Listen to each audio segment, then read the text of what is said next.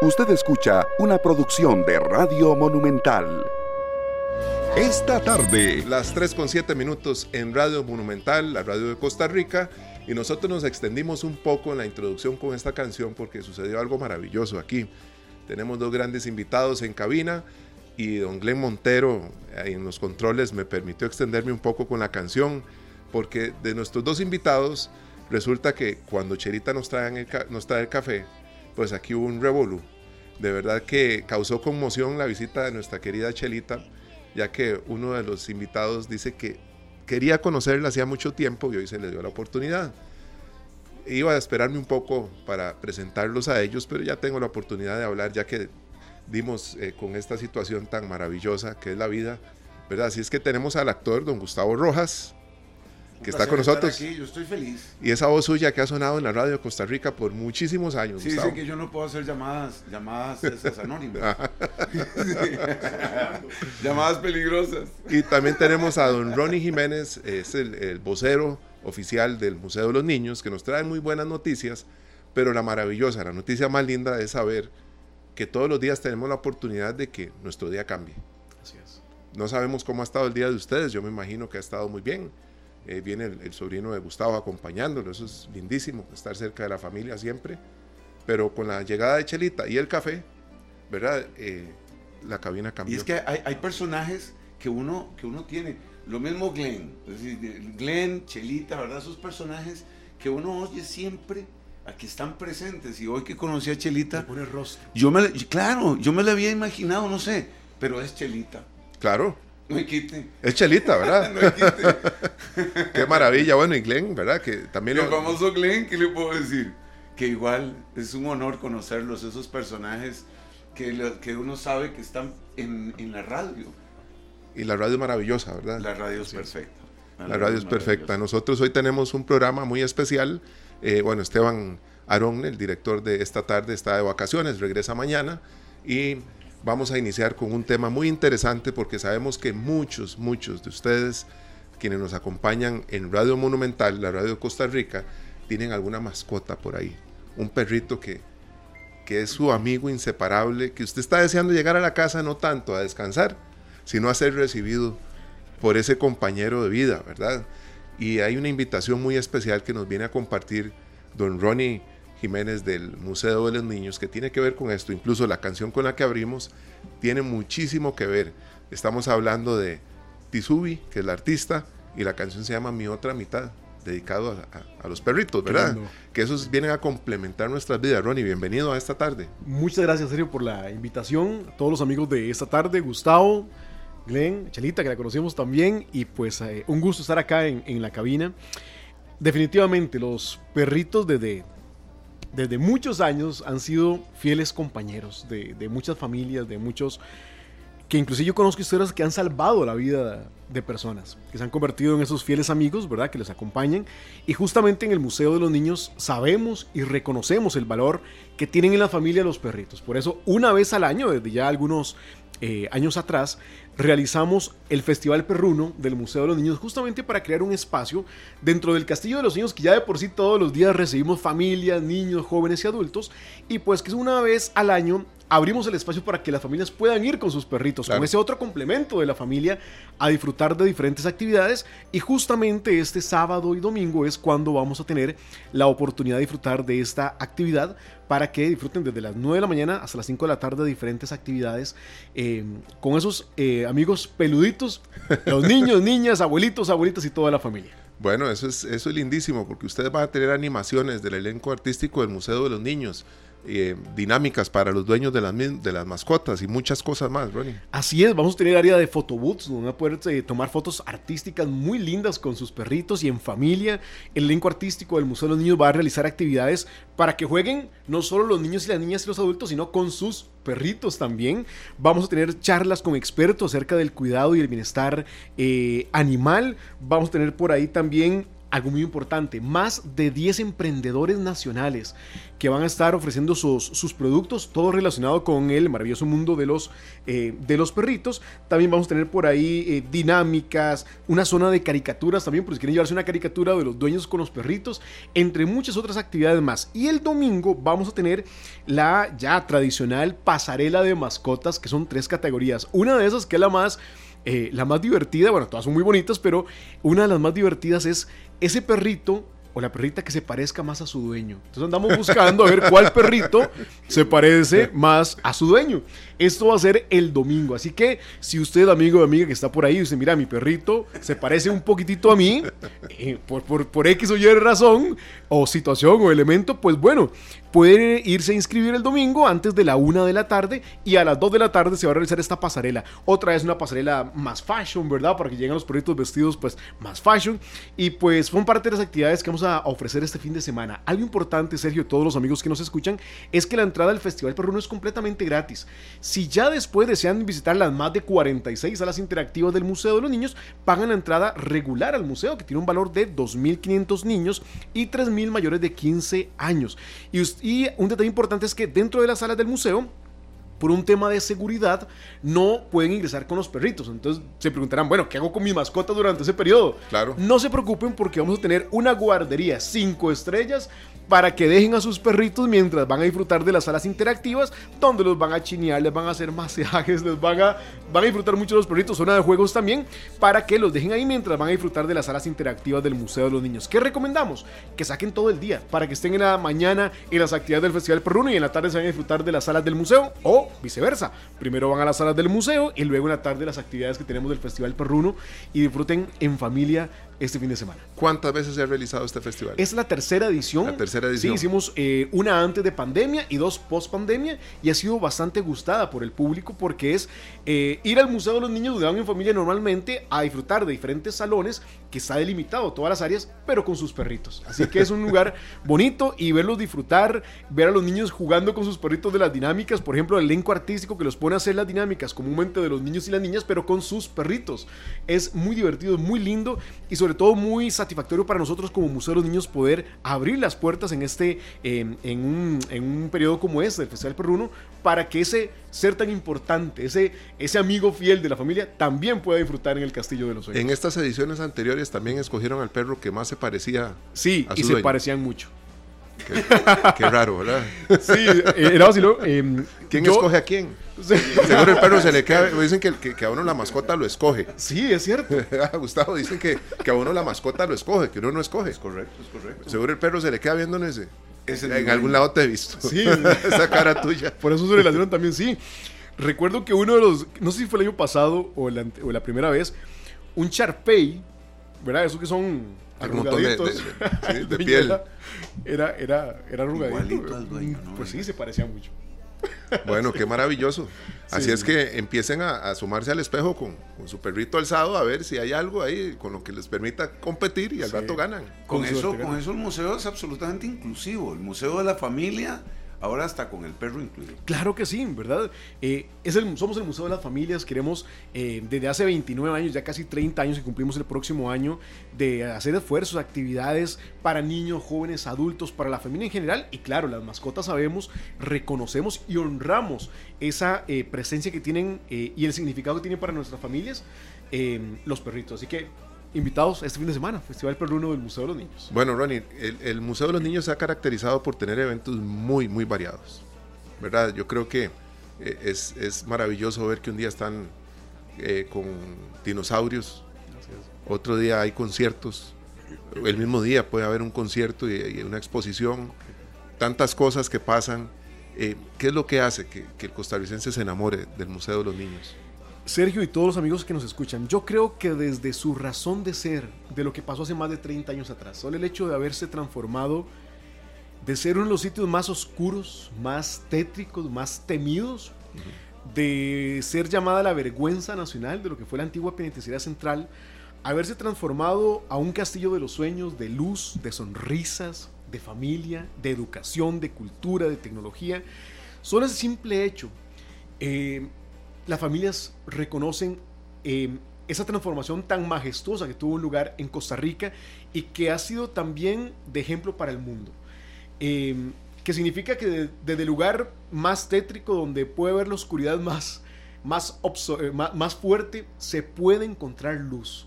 Y eso aplica para todas las áreas de la vida de uno. Y puede ser un, un eh, algo muy poético, muy lindo de verdad. Que a veces uno cree que está metido en la peor oscuridad y no ve la luz. Bueno, así era la antigua penitenciaria central. Querían derribar ese edificio porque había causado las peores atrocidades, se habían violado todos los derechos humanos. Y luego estuvo un periodo de abandono porque no sabían qué hacer con ese edificio. Hasta que doña Gloria Bejarano, con una valentía, con una visión extraordinaria, con una pasión, además dijo, yo quiero transformar este lugar porque el edificio no tiene la culpa. Claro. Lo que pasó ahí, el edificio no tiene la culpa y él necesita o quería, pedir a gritos una nueva oportunidad. Y se trabajó con esmero, con dedicación, hace más de 30 años en transformar ese lugar y se transformó en el Centro Costarricense de Ciencia y Cultura, que eh, efectivamente involucra el Museo de los Niños, que es como el, el, proyecto más grande, más conocido, pero también está el Teatro Auditorio Nacional, que ahorita vamos a hablar de el musical Los Productores que estamos presentando, la Galería Nacional de Arte, donde todos los meses tenemos expositores nacionales e internacionales. Tenemos eh, el, el, Torreón Centro de Eventos que ofrecemos para hacer eventos corporativos y de todo tipo. Y tenemos Crea Más, que es un área para jóvenes, y más recientemente el Museo Penitenciario, que justamente rescata los más de 115 años de historia que encierra ese icónico edificio de la capital. Claro. Ahí se habla justamente desde 1908 cuando se inaugura siendo una cárcel modelo en aquel entonces con una influencia eh, europea muy fuerte, siendo una, una cárcel modelo. Eh, un detalle muy interesante, ¿saben cuánto costó el crear o construir la antigua penitenciaria central hace en 1908? ¿Cuánto? Aproximadamente 630 mil colones. O sea, ahora ni una moto se compra uno con eso. Y eso costó crear en aquel entonces o, construir la antigua penitenciaria central. Y fue un esfuerzo muy importante en aquel entonces. Bueno, eh, en buena hora que se transformó en lo que es hoy. Así es. ¿Verdad? Porque quien no conoce su historia se queda maravillado con lo que es. Así es. ¿Verdad? Y eso es lo más importante. Eh, volver algo que se puede hacer, que fue muy negativo, convertirlo en algo tan positivo y maravilloso. Pero vamos a hacer lo siguiente, Ronnie, porque tenemos otro tema que tiene que ver con el Museo de los Niños y vamos a hablar de un actor, un productor, un guionista muy importante en la historia del cine en el mundo, ¿verdad? Así es vamos a recapitular nada más los datos del Festival Perruno, que es este sábado y este domingo. Correcto, sábado 14, domingo 15 de octubre, de 9 de la mañana a 5 de la tarde, la entrada completamente gratuita al festival. Si desean luego quedarse a disfrutar de las salas, 2.500 colones niños, 3.000 adultos, eh, las adquieren en la página boletería.museocr.org.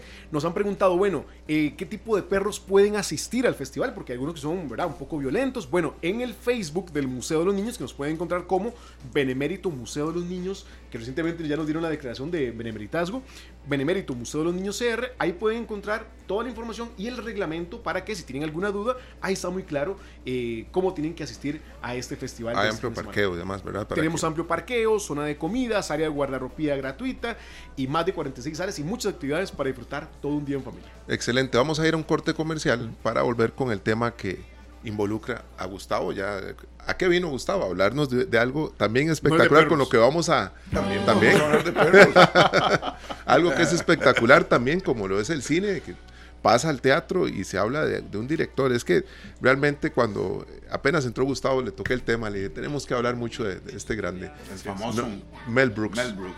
Exactamente.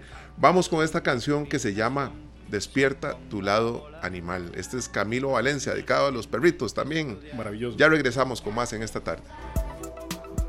Las 3 con 28 minutos en esta tarde. Estamos acá en la compañía de don Ronnie Jiménez del Museo de los Niños, el vocero oficial del Museo de los Niños y un gran actor, una voz muy conocida en la radio y en nuestro país como lo es don Gustavo Rojas, un gran actor que nos va a contar, nos va a contar de qué se trata su visita y qué, qué, es esto tan maravilloso. Tiene mucha relación con lo que estaba hablando ahora Ronnie sobre el tema del Museo de los Niños y el Centro Costarricense de Ciencia y Cultura. Ese espacio que fue tinieblas y que luego se convirtió en luz a través de este proyecto maravilloso. Ahí se gestan eh, actividades de índole cultural, científico, eh, social, Ahí los jóvenes que han pasado, los niños tienen 30 años, es decir, estamos hablando de ya mucha gente que se inspiró en la sala, por ejemplo, de, de la astronomía, de las ciencias, y que terminó siendo científico. ¿No es cierto? Claro. El, el- el- el joven, el niño que pasó por ahí y vio de repente un dinosaurio y se interesó por las ciencias. Y muchos jóvenes que han pasado por ahí, que han visto un espectáculo, una obra de teatro, una, un, un espectáculo de danza, y que encuentran su vocación. Es un sitio donde los jóvenes encuentran vocaciones. ¿Y qué nos trae? Bueno, en este momento el, el- el- el Museo de los Niños en el Auditorio Nacional está presentando posiblemente uno de los musicales, una de la comedia musical más interesante, divertida, entretenida, audaz que se ha presentado en Broadway. Y tenemos la dicha de tener aquí en Costa Rica este espectáculo. Este espectáculo lo gesta un joven David Rivera, un director de, de teatro, un productor, y convoca a una cantidad de bailarines, de músicos, una orquesta eh, de cámara. Es un espectáculo que reúne casi a 100, 120 artistas. Impresionante. ¿ok? Y, y decirlo es fácil, ¿no es cierto? Pero todo lo que ha sido el proceso de producción, de ensayos y levantar este, este espectáculo, no deben perdérselo. Porque pocas veces en Costa Rica se puede dar el lujo de, montar, ¿no es cierto?, un espectáculo con estas características. Eh, desgraciadamente no, no estamos viviendo una buena época para la cultura y organizaciones como eh, insti- instituciones como el museo, como el Centro Costarricense de Ciencia y Cultura, como el Auditorio Nacional, que apoyan estas iniciativas, de verdad es de quitarse el sombrero, porque son producciones sumamente onerosas. Claro.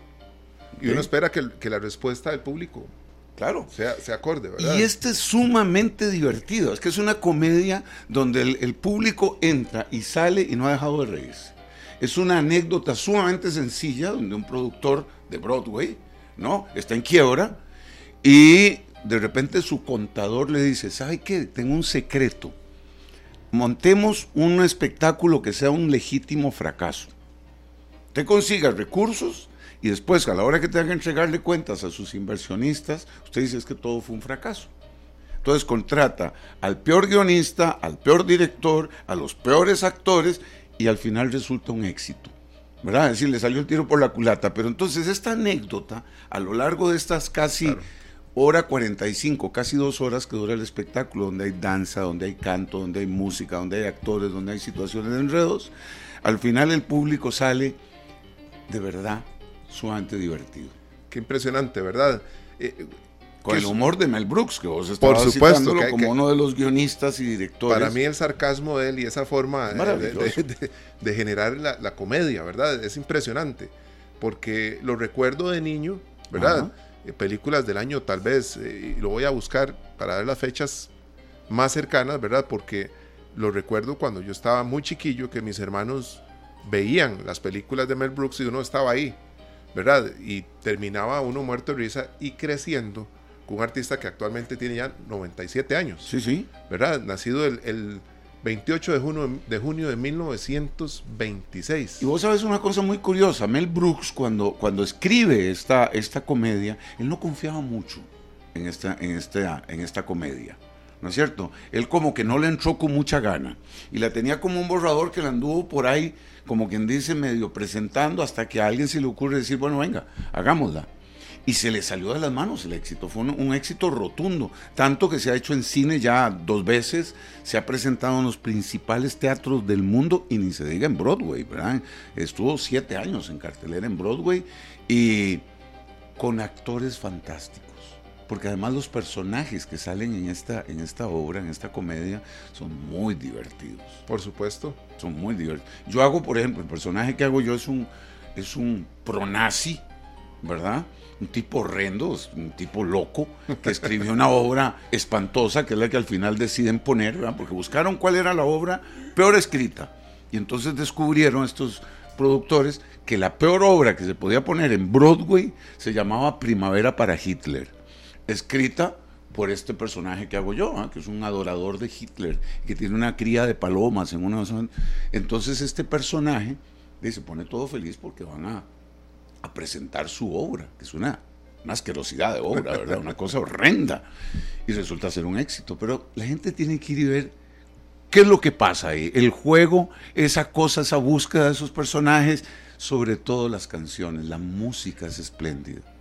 Una orquesta de cámara que tenemos, orque- Orquesta de Cámara de Costa Rica, dirigida por un joven músico, un grupo de actores maravillosos, bailarines excepcionales y unas coreografías Gustavo baila, canta y actúa. y actúa a la vez y hasta en alemán.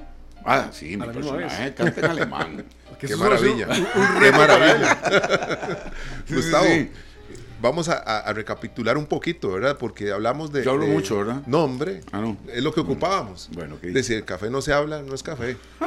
¿Verdad? Definitivamente. Sí, Después llego afónico la función y digo, qué raro, ¿por qué llegué Qué raro, afónico? ¿qué será? ¿Qué será? Tanto, sí. ¿Verdad? Nosotros, eh, yo cuando vi La Loca Historia del Mundo tenía 11 o 12 años.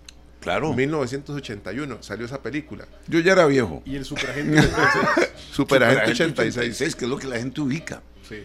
Aquella serie de ese personaje loco, ¿no? Esos capítulos, esa serie fue escrita por, por Mel Brooks. Que es mucho de la esencia justamente de, de muchos de los guiones de, de Mel Brooks, Claro. ¿verdad? El agente, Superagente 86, yo creo que entrelaza muy bien todas muchas otras cosas que hizo él. Es el humor, el humor bonito, el humor, el humor de verdad fino. Así es.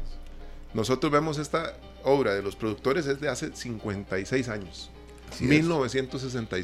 1967. Así es. Hay otra película de Mel Brooks que les comentaba ahora que eh, la vi en el cine, que se llama La vida apesta en inglés y, y en la traducción en español pusieron eh, Qué asco de vida. Vamos a ver. Eh, vamos a ver. Qué asco de vida y en otros países le llamaron Qué perra vida. Mm. 1991. Es eh, de la historia de un hombre rico, ¿verdad? De un millonario que decide apostar y demostrar que él podía vivir En la pobreza. en la pobreza. Y ahí va la película. Mel Brooks es el actor principal de su propia eh, producción, ¿verdad? Y eso es muy importante. Vemos películas como La Pandilla, ¿verdad? Claro. Que esta película de Claro, 1994, claro, los pequeños personajes, los traviesos. pequeños traviesos. Drácula, un muerto muy contento y feliz. Que ese es el. Vamos a ver, el humor de Mel Brooks es un humor, un humor muy fino. Hay que poner Pues, mucha atención porque. Este humor está de jueves, de hoy hasta el domingo, son las últimas cuatro funciones que tenemos, que la gente tiene que comunicarse, ir a la boletería del teatro, no importa, ahí en el Auditorio Nacional, en funciones de 7 de la noche. ¿Ok?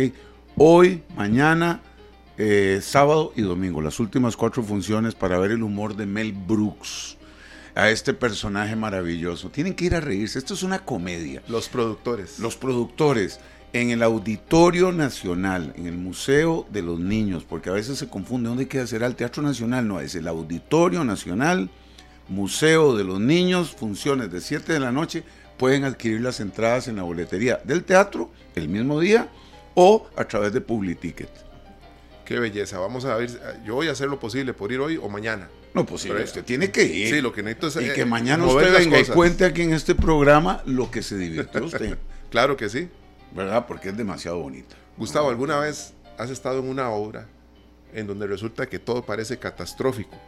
Yo me imagino que ha pasado. que, Sí, cómo no. eh, leen un guion y tal Pero vez. existe la magia, la magia en el arte, la magia en el teatro. Claro. Déjame decirte, entre a, a veces uno está ensayando y faltan tres días para el estreno y uno dice, Dios mío, ay Dios mío, no están los vestuarios todavía, no me sé la coreografía, no me sé el texto, eh, eh, el director se peleó con el actor, eh, el director eh, eh, se peleó con el vestuarista. Y hay una magia, que es la que vive finalmente el público. ¿ah? Aquí no pasó nada. Esto es bellísimo, esto es perfecto. El entretelones, ese universo del entretelón, lo que ocurre detrás del escenario es otro universo aparte. Claro. Y esa es la maravilla del arte. Nadie se le ocurre pensar que hizo, por ejemplo, Picasso el día que pintó X Maravilla, o Dalí, ¿verdad? Sí. O el actor que vos viste en la tal película y se ganó un Oscar. Ese día, ¿cómo habrá amanecido el día que grabó esa escena maravillosa que le dio el Oscar? ¿Cuántas veces se habrá peleado si andaba con dolor de cabeza o no? El arte, el fenómeno del arte, eso es lo que tiene de maravilloso. Trasciende al artista, ¿verdad? Lo que el público se va a llevar cuando vea a los productores, se lo va a llevar en el corazón, en la mente, en el espíritu, más allá de lo que le está ocurriendo a los actores. Por supuesto. Y Ronnie, esta pregunta va, va para vos, precisamente. ¿Cuánto crees vos que nos hace falta el costarricense ir al teatro? Muchísimo. Pero no, no, no solo porque hay comedias y demás, sino como un tema de Es cultura. tengo que ir al teatro. Muchísimo. Sabemos en Costa Rica los esfuerzos importantísimos que se hacen. Y no hablo solo en teatro, hablo de danza, hablo de Oh, claro. música, hablo de cine, hablo de, El arte en general. del arte en general. Muchísimo, es un tema de cultura. Y que, y hay que decirlo, lamentablemente hemos perdido esa cultura de sacar tiempo para ir a disfrutar de música, de danza, de teatro, de cine. Eh, tenemos que volver.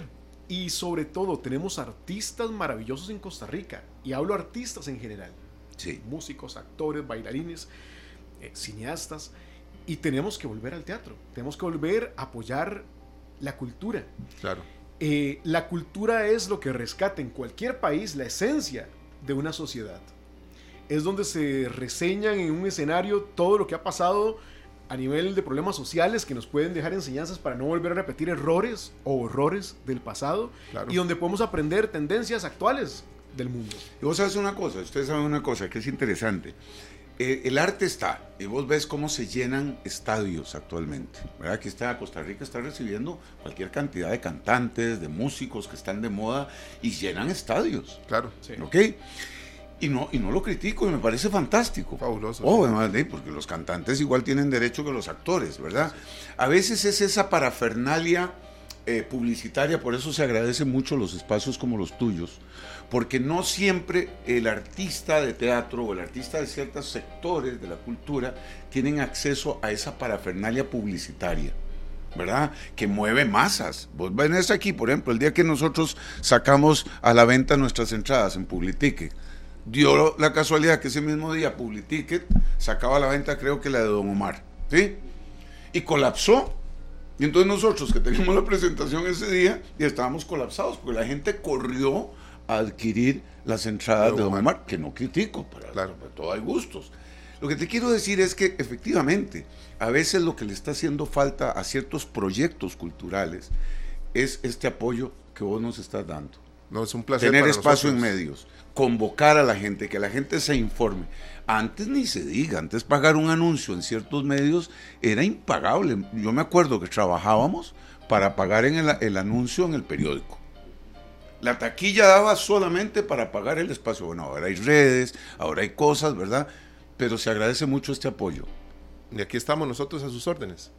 De verdad que es un placer. eh, con Ronnie hemos hablado muchísimo de muchos espectáculos que se presentan en, en el Museo de los Niños y habíamos insistido en que alguna de las entrevistas fuera presencial, que No, vinieran a la cabina. Maravilloso. Y, y Ronnie Gustavo para nosotros acá en esta tarde, para Glenn Montero también que siempre Famoso nos apoya Glenn. y César que está por ahí en Y les tenemos controles. luego, es más, de una vez quiero dejar y, y invitarme de una vez, tener el eh, 30 de noviembre llega oficialmente la, la Navidad a Costa Rica con la iluminación de la fachada del Museo de los Niños. 30 de noviembre. 30 de noviembre, 7 de la noche, donde junto con Gustavo Rojas, que es el director del espectáculo, nos comprometemos y luego podemos venir a hablar de un espectáculo completamente gratis que no tiene nada que envidiar de los grandes parques temáticos alrededor del mundo que le da la bienvenida oficial a la Navidad completamente gratis en pleno corazón de San José, en el Museo de los Niños como el Castillo de los Sueños como gran pantalla. Podemos venir a contarles más adelante que no se pueden perder ese espectáculo. Todos los años ahí reunimos, ¿qué? Más de 60 mil personas Más por de toda calle 60,000 4. personas. Qué belleza. Frente al, frente al, eh, al museo. Al museo. Este año va a ser el 30 de noviembre. A de partir noche. ya desde las 3, 4 de la tarde ya eso está repleto. Pero el espectáculo fuerte va a ser a partir de las 7 de la noche. Qué maravilla. Bueno, nosotros tenemos estas invitaciones para ustedes y esperamos que antes del 30 de noviembre retomemos el tema aquí. Vamos a estar ¿verdad? acá, si Dios lo permite. Buen cafecito, que Chelita nos chinee. Delicioso, Chelita, además, Chelita es ¿verdad? el mejor café. El mejor café, porque es con mucho cariño también. aparte. Los productores. Hoy, Hoy, hoy voy. Hoy, hoy tenés que ir, ¿verdad? voy. A las 7 de la noche, los productores en el Auditorio Nacional, jueves, viernes, sábado y domingo, últimas cuatro funciones, a divertirse, a pasarla bien, Auditorio Nacional. Excelente. Y empecemos a alistar a nuestras mascotas que este sábado y domingo también. Festival Perruno 2023 del Museo de los Niños, sábado y domingo. Oye, Bueno. ese, cu- ¿cuál es el tema de que hay perros que no pueden ir? Sí, hay algunos que son muy agresivos. Sí. Sí, claro. O sea, ya hay discriminación con los pobres perros. No, es que algunos son muy agresivos. Nosotros vamos a ir a la pausa comercial. Los que tienen perros, están felices, pero tiene que haber alguien que diga, pues yo lo que tengo es un gato, aunque sea póngame una canción. ¿Verdad? Aquí está Rosario Flores. Esta canción eh, es la mamá que le dice, doña Lola Flores, que en paz descansa, le dice a Rosario que el gato hace allá, allá o algún ruido hace y Rosario sale con una canción maravillosa. Vamos a escuchar. Mi gato. Con esto vamos al corte y regresamos con más en esta tarde. Gracias. Radio de Costa Rica, continuamos acá al ser las 3 y 53 minutos en esta tarde. Ahora venimos con un tema muy especial para nosotros, muy importante para los costarricenses, que tenemos que crecer, tenemos que aprender muchísimo para poder reaccionar ante un desastre. Es por eso que tenemos de invitado a don Sergio Vega Cordero, geólogo del proceso de riesgo de desastres del gobierno local de Santa Ana. Don Sergio, un placer que esté con nosotros acá en Radio Monumental en esta tarde y este bienvenido. Vamos a hablar de esto tan importante para ustedes y para nosotros también.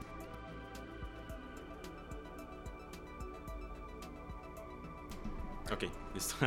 Muchísimas gracias, don Sergio, más bien por el espacio, por permitirnos acercarnos a la comunidad, ¿verdad? No solo de Santana, sino también aprovechar este espacio para generar conciencia sobre lo que son los desastres, ¿verdad? Y cómo prevenirlos, cómo prepararnos para, para ellos.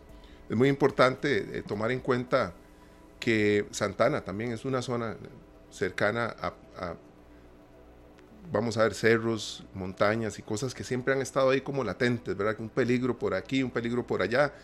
¿Cómo hacer para que nosotros estemos cada vez más preparados ante estas situaciones, don Sergio? Sí, claro. Eh, Santana tiene eh, es, un cantón particular, ¿verdad? Se puede decir que cada cantón es único.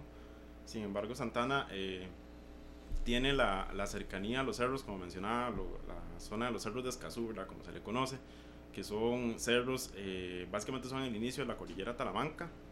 Este, son de, de alturas eh, elevadas, pendientes muy altas.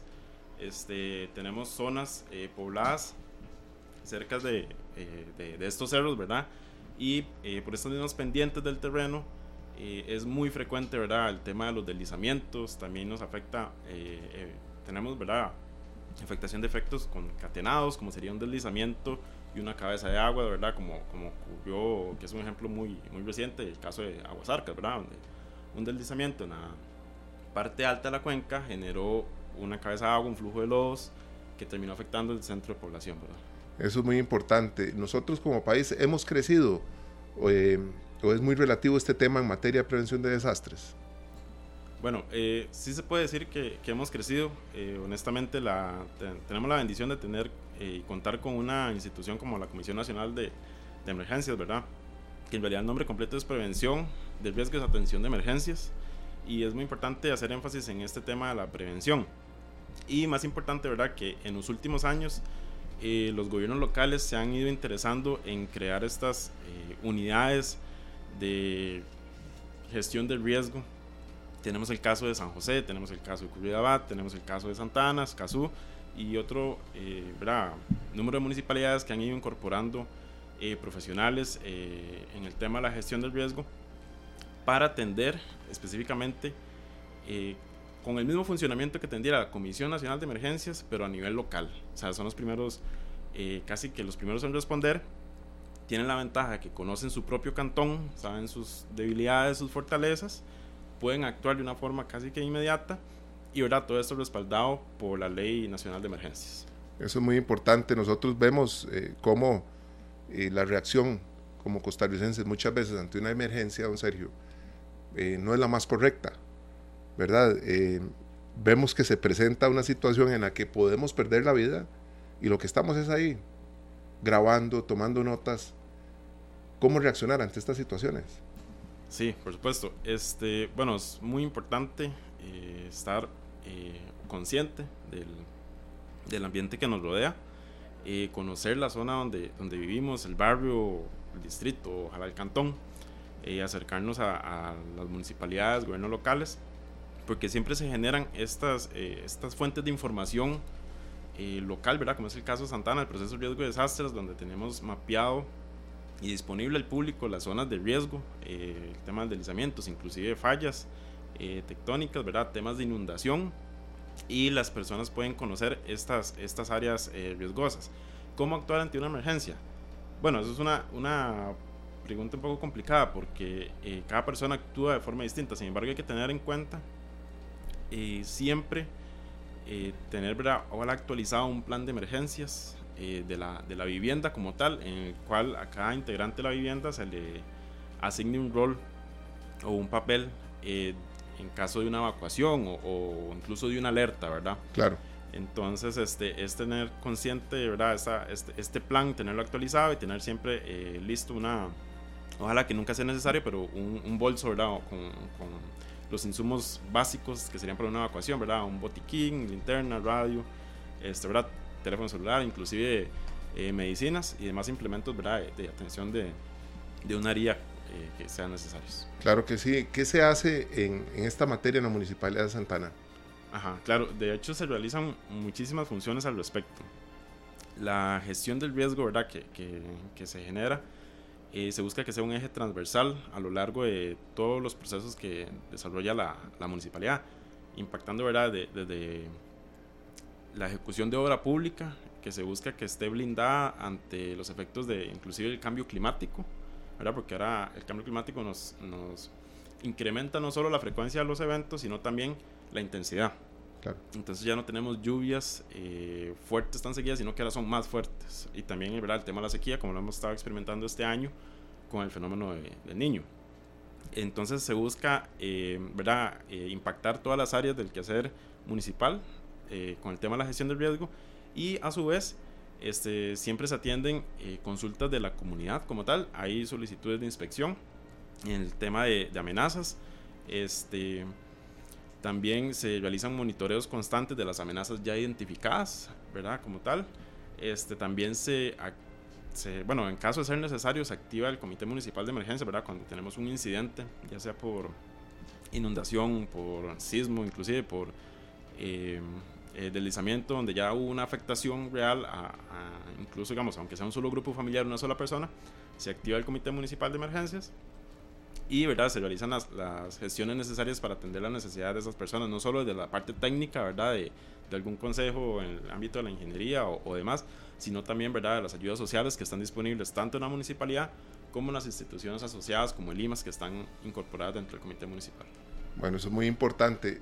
Vamos a ver, hay algo que, que tenemos que tomar en cuenta, don Sergio, y tiene que ver con qué son desastres. Nosotros a veces pensamos...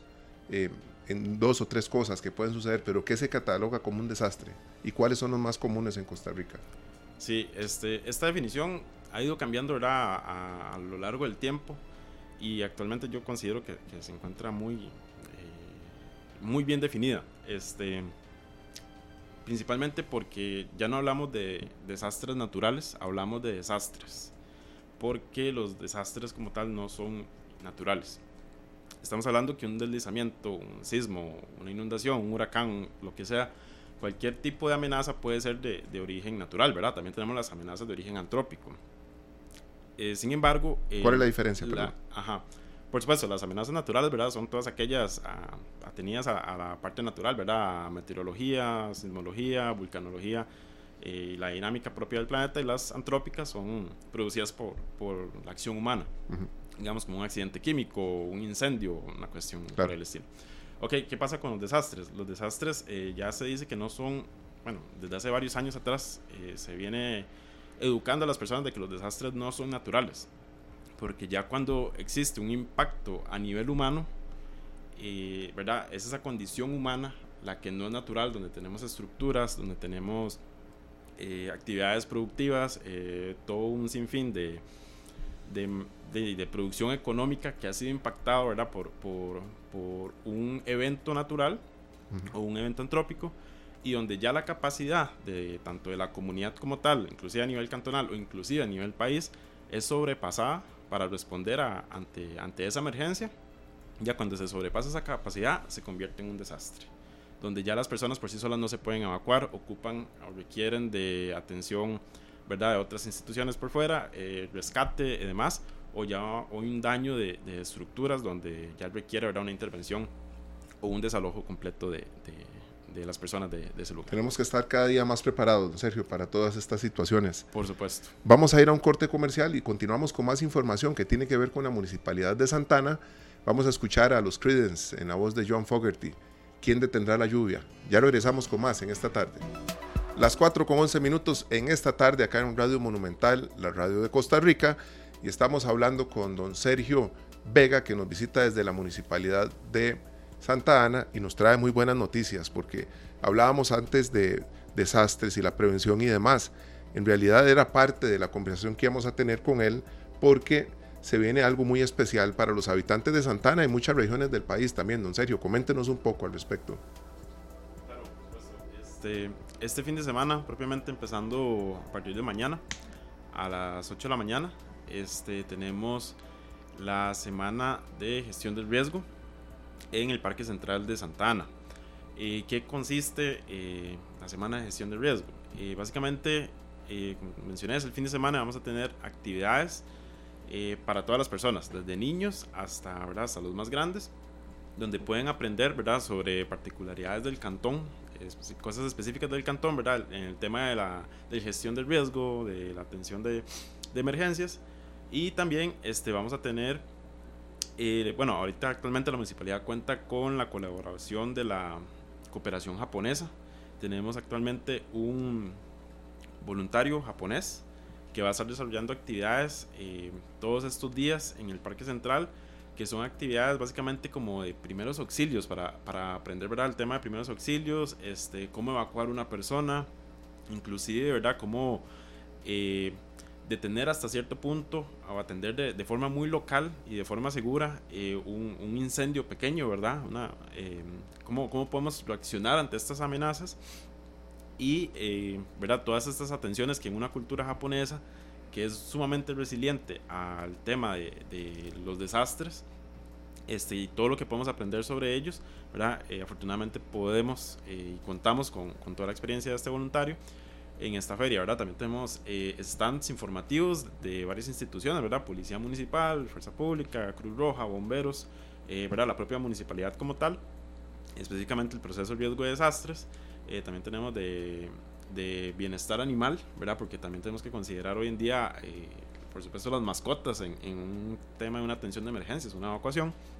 Y tenemos charlas, ¿verdad? De, del Instituto Meteorológico Nacional, que se va a hacer en el auditorio de eh, la Escuela eh, Municipal de Artes Integradas el día de mañana a la una de la tarde.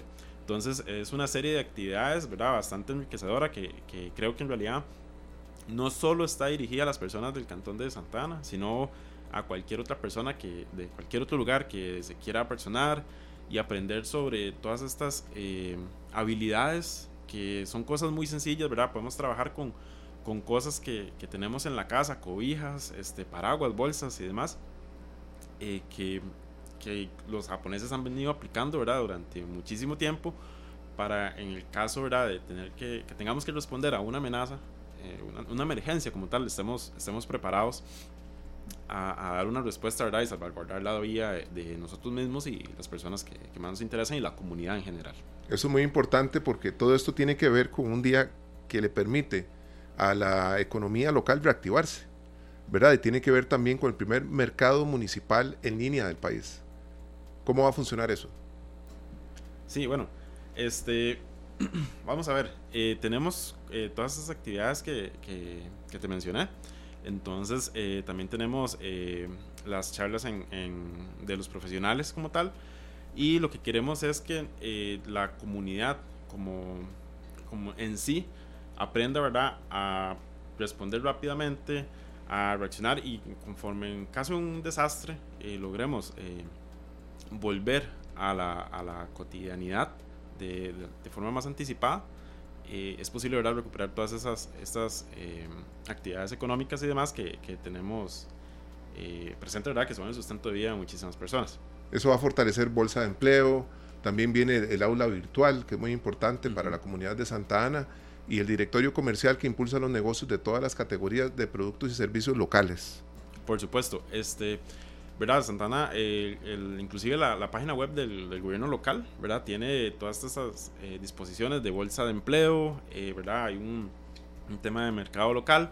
Este, todos los miércoles inclusive se realiza el mercadito de abasto en, el Parque Central Entonces es parte de las actividades que, que, se generan dentro del Cantón de Santana y donde queremos incluir ¿verdad? e impactar con el tema de, de la gestión del riesgo. Estamos hablando de 3.000 empresas que operan en el Cantón de Santana que van a poder mejorar sus procesos de comercialización y venta a través de plataformas digitales. Así es. Eso es muy importante, no solo para los comerciantes, sino también para los habitantes de la zona.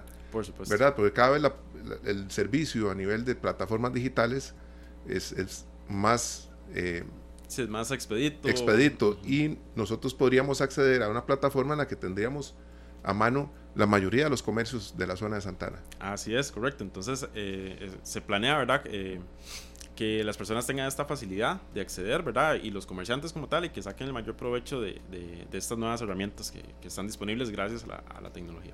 Bueno, muy importante también, subite.cr, uh -huh. ¿verdad? Correcto, de, de, la, de, la, bolsa de empleo. Uh -huh. Bueno, eso es muy importante. Este, don Sergio, muchas gracias. Esperemos que mucha gente visite Santana cada vez más y que también aprovechen estas oportunidades virtuales. Claro, estamos muy ansiosos y los esperamos a todos, ¿verdad? Con el tema de las actividades durante el fin de semana y esperamos que sean de mucho provecho para... ¿Cuáles días son exactamente?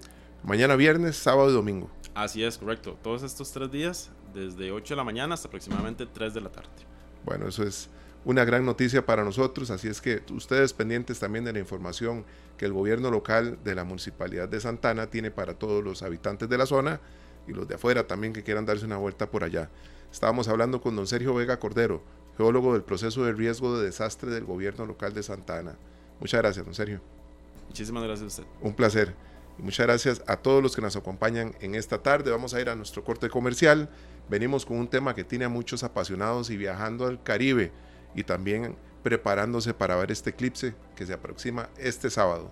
Vamos al corte, Glenn, con algo que teníamos por ahí listos, listo, perdón, porque sabemos que la buena música no falta en esta tarde. Esto se llama Caminando en la, en la Luna, de Polis.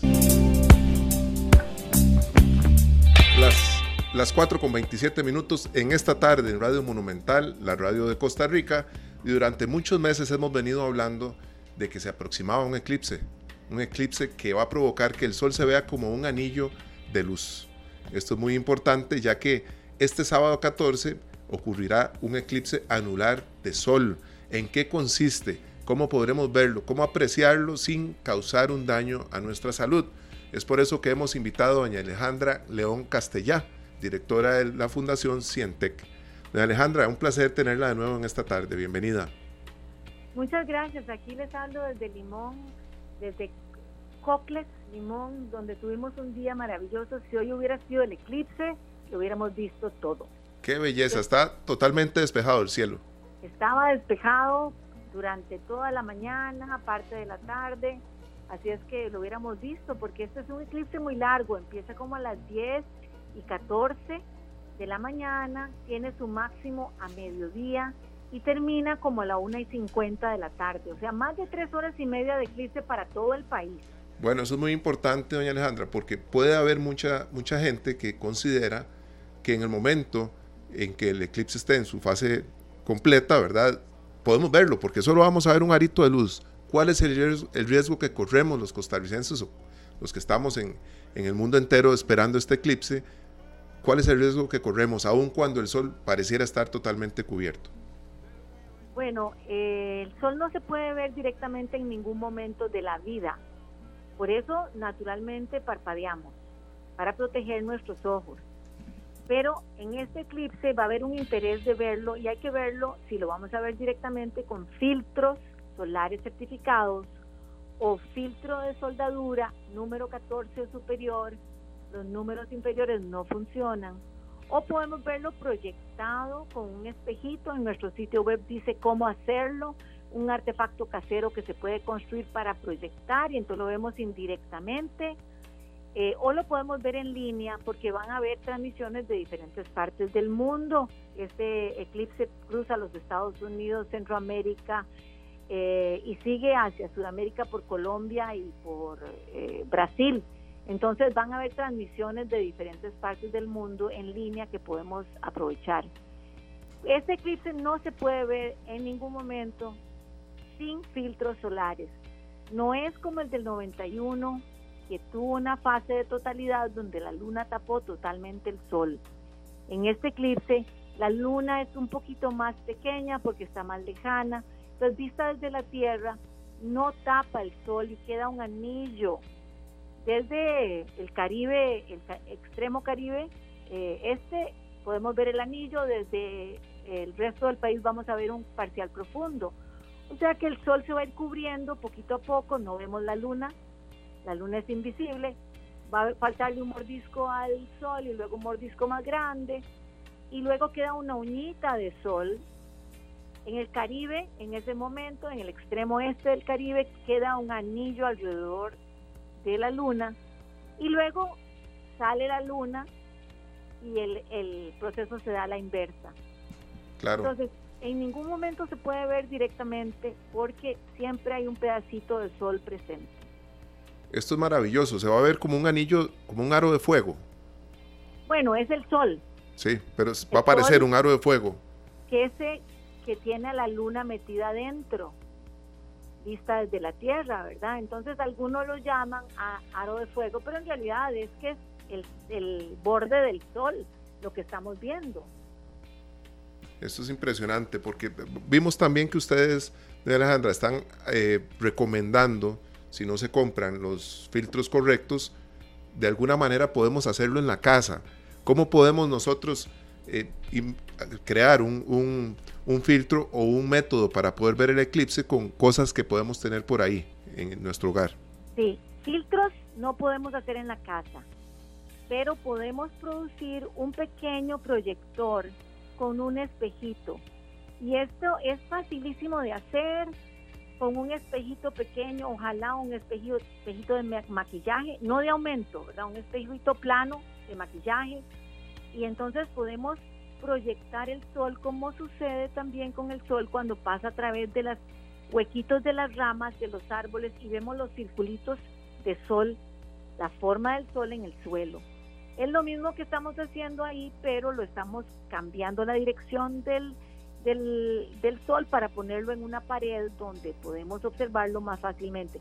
Una pared en la sombra donde podemos proyectar el sol. Entonces, haciendo este artefacto pequeñito, que cualquiera puede hacer con una botella para sostenerlo, un espejito, una liga o tape, podemos proyectar el sol sobre la pared y podemos seguir todas las fases de este eclipse.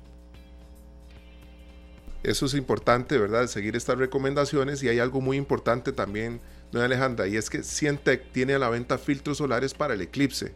Todavía estamos a tiempo, pienso. No, ya no tenemos, Ya no. hace más de 10 días que ya nosotros no tenemos porque se agotaron, pero hay más en el mercado. ¿verdad? Se pueden conseguir en diferentes tiendas de diferentes locales porque tienen que ser especiales y muy importante tomar en cuenta que usted hablaba ahora de un filtro para soldadura que no son todos, ¿verdad? Del 14 en adelante. Solo 14 o, o números superiores, no nos sirven los, los números inferiores, porque recuerden que necesitamos los ojos hasta que nos muramos, ¿verdad? Los ojos, ver bien es muy importante. Y si vemos el sol directamente, nos quemamos pedacitos de retina.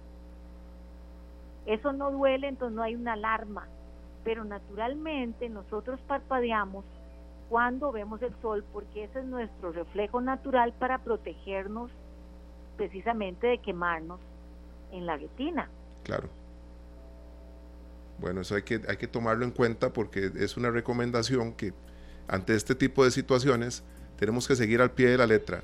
¿Cómo está Limón en estos momentos? Sabemos que el cielo está des- despejado, pero ¿cómo está el ambiente ahí? ¿Está llegando mucho turista a esta hora, doña Alejandra? Está llegando mucha gente y también quiero decirle que está en este momento el proceso de la gran migración de rapaces que cruza por aquí.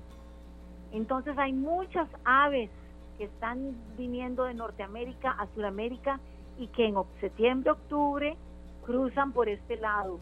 Es maravilloso verlos en el cielo. Eso tiene que ser espectacular. Yo no sé si esta es la primera vez que usted va a ver un eclipse con Calipso cerca. Creo que es la primera vez. Pero me encanta que lo diga así, sí, con Calipso Es que tengo que decirlo así, vamos a ver. No me imagino otro ambiente en Limón que no sea con buena música, con buena comida, eh, con muy buena compañía también, y con un evento tan espectacular, ¿verdad? ¿Cada cuánto se, se, presenta un eclipse de este tipo, doña Alejandra? Bueno, acuérdense que el 91 es nuestro eclipse de referencia. 32 años. Sí. Y este es el eclipse anular que cruza el país y después de esto en las próximas décadas no tenemos un eclipse. Tendríamos que viajar a otro lugar en la Tierra, que por cierto, el 8 de abril del año entrante, Costa Rica tiene un eclipse parcial de sol. El lunes 8 de abril cuando los estudiantes están en clases. Y este eclipse en Estados Unidos y México es total. Entonces, bueno, podemos viajar en la Tierra a otros lugares para ver un eclipse, pero en este caso, en este 14 de octubre, tenemos la oportunidad de verlo desde nuestro país. Y ojalá que la gente tome las medidas, disfrute hacerlo, construya artefactos para proyectarlo y haga rotulitos con huecos para con su nombre tal vez para que pueda proyectarle el eclipse con y tenga después recuerdos maravillosos de este día. Yo creo que, bueno, yo tengo presente el del año 1991, que fue espectacular. Eso fue algo que, que me marcó, ¿verdad? A todos los que estuvimos presentes en ese momento nos marcó. Aquí está Glenn diciendo que sí, que a él también. Y doña Alejandra, creo que hay que aprovechar todas, todas estas oportunidades. Así como estamos viajando ahora a Limón, muchos están allá y otros van en camino a disfrutar de este momento tan especial de la naturaleza. Eh, eh, se aproxima a este otro que usted dice, que es un eclipse total, pero será en Estados Unidos y México donde se podrá apreciar. ¿Es así? 8 de abril. total allá, en Costa Rica es un parcial. Parcial. Sí. Bueno, de alguna manera cercano. Claro que es cercano. Y hay mucha gente que está planeando viajar para estar en la franja de totalidad. Pero mucha otra en, el, en la cercanía va a estar viviendo un eclipse parcial de muchas horas, ¿verdad? Entonces, eh, todos esos eventos nos hacen sentirnos parte del movimiento del universo. Estamos en nuestra nave Tierra, viendo a la luna atravesarse entre nosotros y el Sol. Todo esto es maravilloso, doña Alejandra. ¿Qué otros eventos eh, nos puede anunciar usted que tenemos? Así, que tienen que ver con, nuestro universo. En diciembre tenemos la lluvia de meteoros gemínidas y esta va a ser sin luna.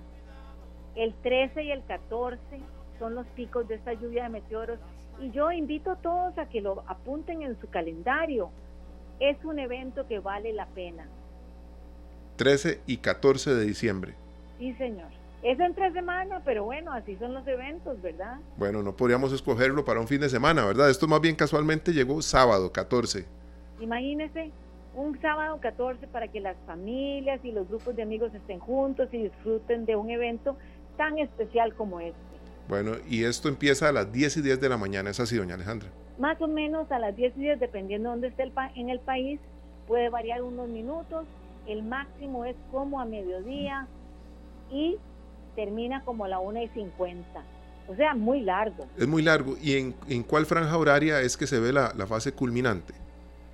Eh, la anularidad se ve en el extremo este del Caribe. Entonces, en el mar, por supuesto, ¿verdad? Pero eh, Tortuguero, Puerto Limón, Puerto Viejo, Cahuita, Manzanillo, todos estos están metidos dentro de la franja de anularidad, pero el resto del país ve un eclipse parcial profundo.